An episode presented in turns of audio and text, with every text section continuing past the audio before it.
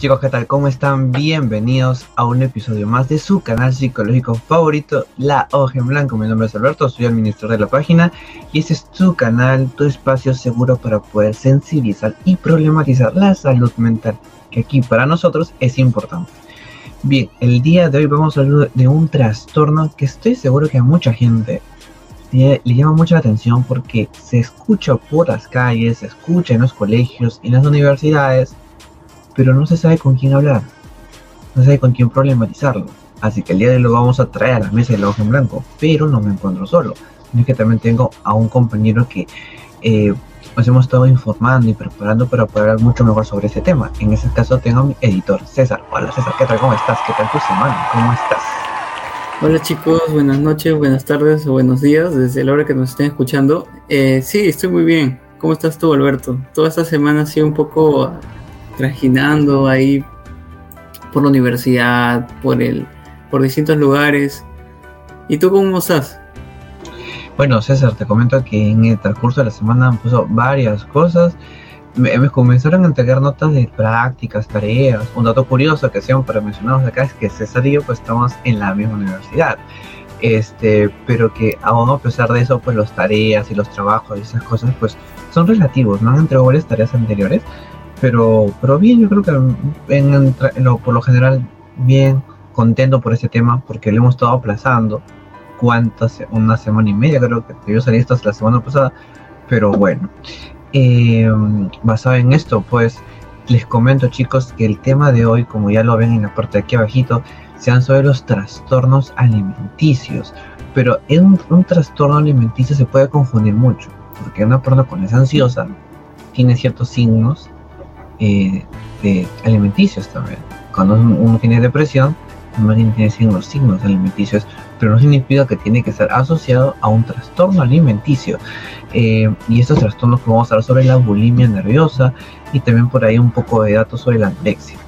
Eh, basado en esto, pues, eh, César, ¿cómo podríamos abordar ese tema? ¿Cómo podemos, en términos que todos podemos comprender un poco sobre qué cosa es la bulimia nerviosa, la anorexia? ¿Por ahí algo que nos puedes explicar?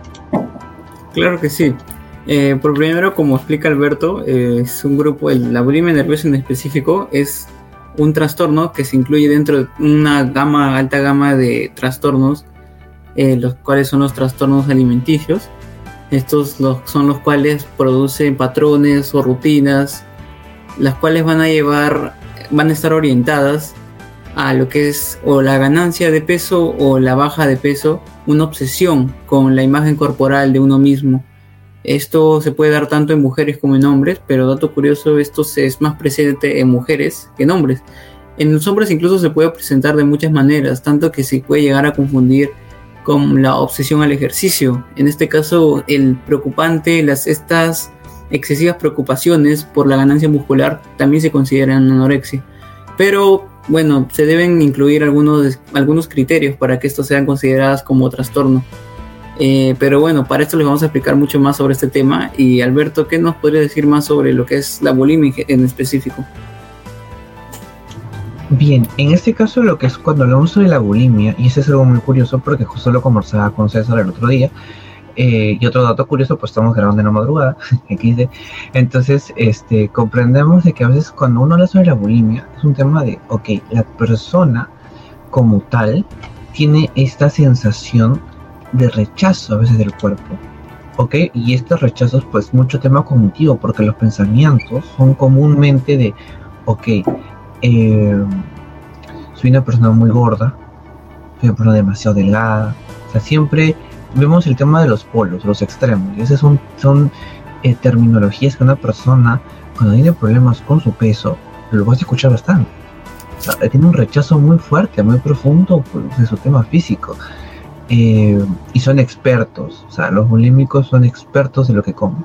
Saben cómo, cómo este, trabajar este tipo de comidas y es un tema de ingesto, porque ingesta en el sentido de que comemos y hay técnicas. O sea, lo, lo, interesante, César, es que hay técnicas. O sea, yo, yo no sabía que se podrían existir técnicas para uno poder devolver, o sea,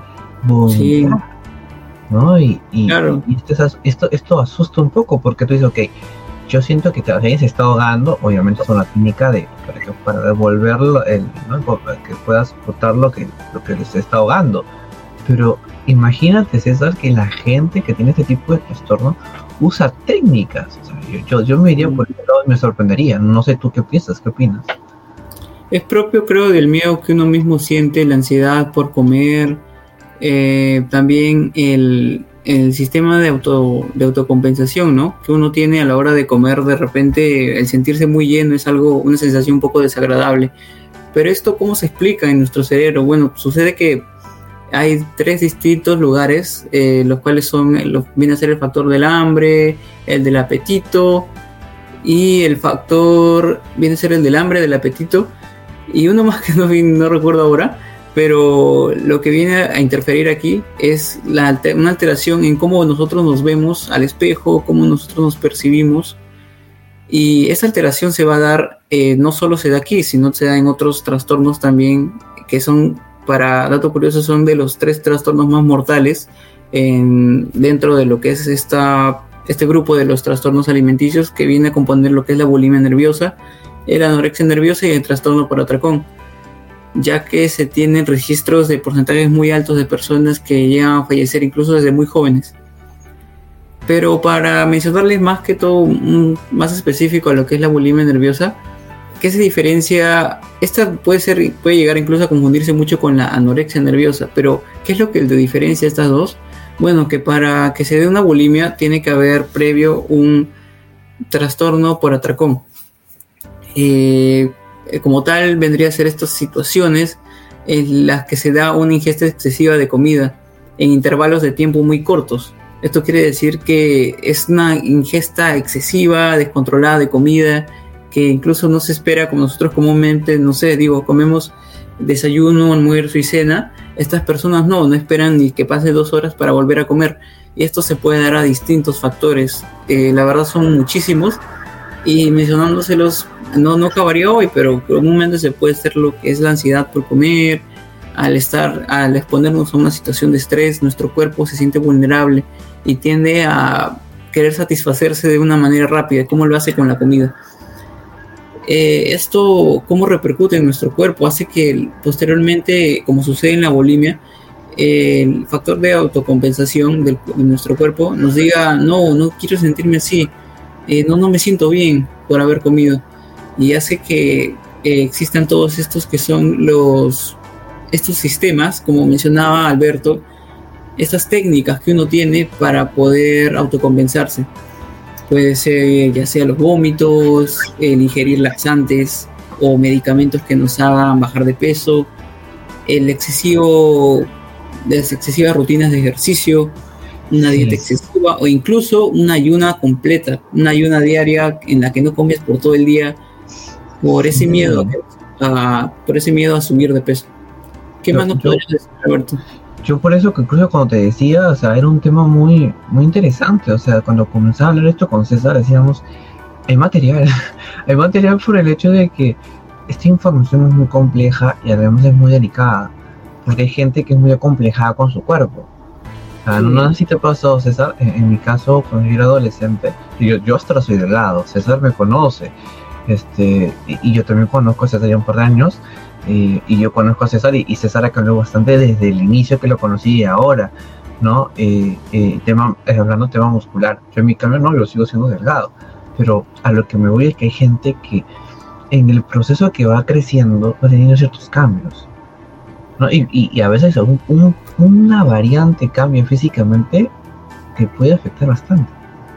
¿No? Y, y, los adolescentes es la típica. No sé si te pasó a ti, César, que cuando llegas a los 17, 18 años o 16, vas a salir, te levantas, ves al espejo un grano. Uy, ya el adolescente ya, ya se le cayó el mundo, o sea, no va al colegio, o sea, lo quieren, tienen que, cambiarse de colegio, ¿no? ¿Por qué? Porque este, lo van a ver todos con ese grano. Entonces, nos damos cuenta que hay personas que somos acomplejadas en un cierto sentido. Ojo, los adolescentes no son los únicos. Los jóvenes, nosotros también entramos en esa talla, porque a veces nos pasa es que nuestro contexto social nos influye tanto, o sea, nos ataca tanto por tantos lados, que dicen que como estamos nosotros, eh, está mal. Y comenzamos a crear bastante rechazo ante con, nuestro cuerpo. Yo, por mi parte, pues no, no, no llego hasta ese punto, pero sí hay síntomas que yo creo que a mucha gente se sentiría identificada. ¿no? Y, uno de los síntomas que normalmente justo conversaba con él, con, con, con, César, es vivir con el miedo de aumentar de peso. Sí. O sea, eso es un miedo horrible. Yo, yo justo le decía a César, ellos son expertos, ellos son la gente que tiene ese tipo de trastornos, son expertos en alimentación, sin haber estudiado nutrición. O sea, le quitan la chamba al nutricionista. Qué alucinante, porque o sea, saben cómo quemar ese plátano que se comieron, ellos saben qué hacer para que ese pan no les choque, cómo hacer para que esa empanada no se quede en las caderas. O sea, esos gente es especialista en eso. o sea, y es mm. alucinante. ¿no? Eh, y César, tú, ¿algún otro síntoma que tengas por ahí que, nos puedas mencionar para ir soltándolos? Sí, eh, bueno, un síntoma más yéndose al lado lo que es este, como un signo, lo que, bueno, perdón, como un síntoma como tal, no es tanto un signo porque no es algo que nosotros mismos podemos observar en nuestros amigos, en nosotros mismos. Eh, bueno, en realidad es tanto un signo como un síntoma. Les menciono que algo muy común aquí en la bulimia es la baja talla eh, en el bajo porcentaje de los bajos cantidades del IMC, lo que vendría a serle índice de masa corporal. Esto te lo pueden sacar en un hospital o en un nutricionista, pero no es recomendable porque esto también puede alterar mucho en la percepción sobre nosotros mismos. Pero el, lo que se tiene es que en las personas con bulimia nerviosa tienen un índice de masa corporal menor al 25.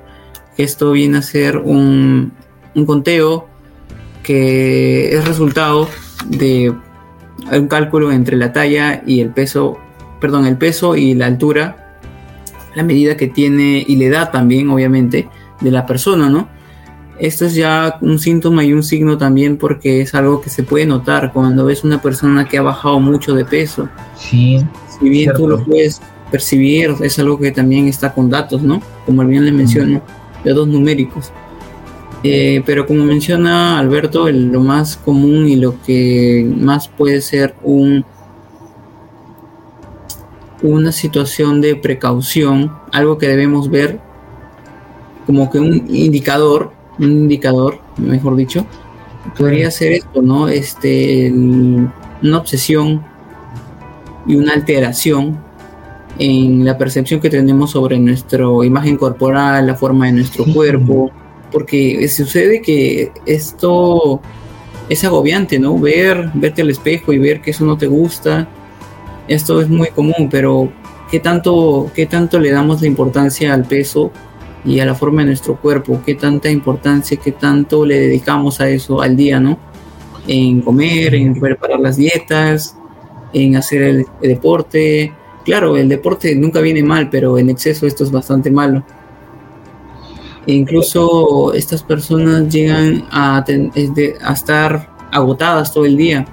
César, ahora que, ahora que, tú me dices eso, hay un otro, eh, algo más que podríamos agregar, ¿no? Y es que tener en cuenta de que los eh, estos ayunos intermitentes que tú mencionabas en un momento al inicio eh, se puede señalar como un síntoma porque en realidad de una forma u otra eres consciente de lo que estás haciendo porque sabes muy bien que a veces pasa porque lo he visto la gente ve, ¿no? que esa gente es muy nerviosa no sé si les ha pasado que cuando están previos a un examen eso justo le iba a preguntar a César, ¿nunca te pasa César que previas a un examen o te da mucha hambre, o está el típico amigo que toma mucha agua, o está el, típico persona que no duerme, o sea, no duerme y no come nada? No, no, no nada, porque tiene una práctica al día siguiente. A mí me pasaba eso, yo no sé nada porque tenía el estómago lleno toda la noche. Porque tenía una, una práctica al día siguiente. No sé, tú tendrías algo, o sea, por experiencia, ¿por ahí has pasado algo parecido? Eh, bueno, a la hora de, dar las prácticas, no, pero cuando me sucede es cuando, por ejemplo, estoy haciendo alguna tarea o estudiando siempre siento esta sensación, ¿no? De, tener hambre porque quiero tener más energías. Porque claro, eh, si bien la comida nos da energías, ¿no? Nos da las calorías necesarias que necesita nuestro cuerpo para poder funcionar. esto en la bulimia se da de otra manera, tanto que es un consumo excesivo. Incluso con los ayunos se da que por sentirse mal con su cuerpo ya ni siquiera comen, ni siquiera quieren comer por un día entero con el fin de recompensar eso que han comido. Y eso hace un desgaste en, las energías de, que uno obtiene. Pero sí, este, sí creo que eso es algo que nos puede pasar en las situaciones cuando nos se nos presenta, nos presentamos ansiosos o estresados por algún momento. Queremos eh, de alguna manera controlar eso. Eso, ese es el término. Yo creo que ese es el término, control. Y ahora que justo hablas del control, te tengo una anécdota. Lo que resulta es que yo tenía una amiga que no sé si les ha pasado que en su colegio, bueno, vamos acá en el Perú, había el día del gym. No sé, César, ¿tú tenías el día del gym en tu, colegio? Sí, día del color le llamamos. Día del color, ok. okay. Eh, en mi caso era día del gym. ¿En qué sentido? Tú ibas con cualquier prenda que, no sea uniforme y te cobraban un sol por cada prenda. Así como lo escuchan. Entonces era como que un sol por cada prenda, puedes creerlo. A mí me cobraban un sol por todo. ¿En qué colegio estabas? No, no lo digas, no lo digas, no nos promociones, no, no, no, no, no, nos auspicia. Este, y sí, eh, cuando nos pasaba ese tipo de cosas, eh, le pasaba que, o sea, le pasaba a mi amiga en ese rato que esta era típica, ¿no? De que su ropa, o que quería colocarse como que no le quedaba, ¿no? Y como mm. siempre que quería tener un, quería tener una visión de que, ah, su, o sea, yo soy la chica que tiene esto, que tiene esta ropa, que tiene esta prenda, que tengo que verme perfecta, perfecto para este momento, para, para lucir, pues, ¿no? y tuvo muchos problemas porque ella no, se no, no, no, comía a veces por el hecho de que sabía que su cuerpo, una adolescente está en constante cambio, una señorita, una adolescente mujer, con mayor razón, se, se, tiene un constante cambio de, desarrollo, porque se, se desarrolla mucho más rápido que los varones, eso ya lo sabemos. Entonces, entonces, a esto que me voy, que cuando mi amiga estaba en estas fechas, ¿no? y no comía, no tomaba desayuno a veces, muchos problemas corporales. Tuvo que ir a terapia porque tenía este, este complejo de su cuerpo que rechazaba su cuerpo, no le, no le gustaba, no le gustaba, César. Y, con esto creo que cae muy bien a este tema de pelo porque muchas veces invalidamos y, e, no, e ignoramos ciertos síntomas de nosotros por el hecho de que es que no me gusta, si es que no te gusta o es que pasa algo ahí. Entonces analicemos siempre bueno el cómo nosotros nos sentimos ante ciertos contextos. Capaz nuestro tío, nuestro papá, nuestra mamá, nuestro hijo, capaz. Pero siempre es importante creo analizarlo para que no suceda como le pasó a mi amiga, que básicamente dependía de esta aprobación por su cuerpo, pero siempre lo rechazaba. Si es que la gente la miraba muy indiferente. Entonces yo, iría por ese lado. Este, y bien, creo que ya casi que estamos yendo por la parte del final de este, de este episodio, eso porque nos está ganando el tiempo y la gente lo sabe por ahí. Y es que, bueno, ¿qué recomendaciones darías, César, al respecto sobre este tema? ¿O a qué conclusión podrías llegar por ese tema? Sí, eh, bueno, parte, con, parte de nuestra función como informadores acerca de este tema, eh, me, yo quiero también este, educar en este caso dar un mensaje eh, que si bien nosotros no estamos pasando por esta situación ¿no? de un deterioro en nuestra autoestima, de preocupación por nuestro cuerpo, hay muchas personas que nos rodean que sí, eh, si bien lo podemos notar o no, es importante saber esto para evitar estos problemas. Si tienes alguna persona que conoces que está pasando por una situación de baja de autoestima, a veces una persona triste que se preocupa mucho por su peso o a veces se queja de la forma en la que se ve. Eh, lo recomendable es eh, siempre tomar en cuenta esta, esta pequeña, no, sé si como una frase es algo que he escuchado, que dice cuando vas a, vayas a hablar sobre el aspecto de alguien, sobre su físico, pregúntate si puede, esa persona puede cambiar eso en dos minutos. ¿A qué me refiero con esto? Una persona puede venir, no sé, despeinada, puede tener una mancha o puede tener saliva, una lagaña. Eso es algo que va a poder cambiar en dos minutos, pero si tú le dices, te ves muy gorda, te ves muy flaca, te ves muy gordo, te ves muy flaco, esa persona no va a poder cambiar eso en un instante. Entonces esa persona se va a sentir mal. Eh, hay que mucho pensar en realmente cómo esa persona, lo que puede afectar a esa persona hay que ser un poco empáticos a la hora de hablar sobre personas. Eso, eso, yo creo que, yo creo que iremos que todo por temas de empatía, ¿no? Un de, antes de decir mido lo que mis palabras. Mi recomendación primero sería el tema de la terapia, o sea, la terapia y, el tema de un nutricionista, ¿no? Eh, y que nos pueda, y que podamos sentir ese soporte, o sea, el nutricionista no puede invalidar lo que tú sientes, menos el psicólogo, ¿no? Eh, sino que trabajar una, una percepción de que tienes que hacer ciertas cosas, ciertas circunstancias, porque tu alimentación es sana.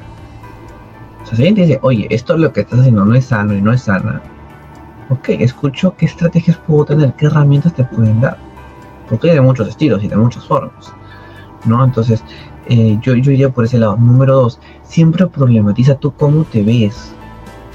O sea, si tú siempre dices que te quieres y un día dices que estoy del asco, o sea, ya esa, ese cambio mucho en cuenta. Mucho en cuenta porque a veces mucho se parte el tema del rechazo de uno mismo. Entonces yo, también iría por, por ese lado, ¿no?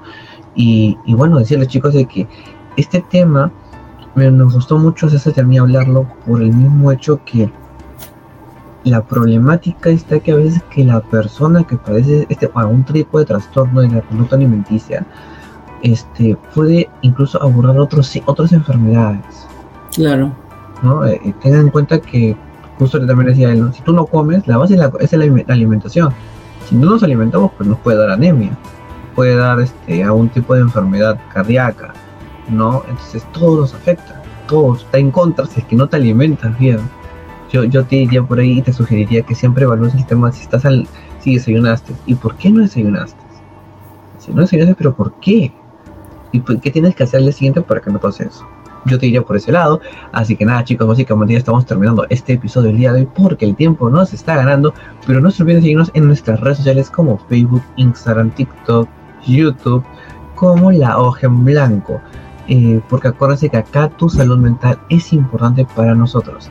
Y nada, chicos, ya estamos conversando. Entonces, pues César y mi persona nos vamos retirando para así comentarles que se vienen nuevas novedades, nuevas informaciones. Así que no se lo vayan a perder para así poder pasar un día un momento distinto solamente aquí con nosotros en la hoja en blanco. Así que nuevos chicos, nos vemos a estar cuídense. Chao, chao.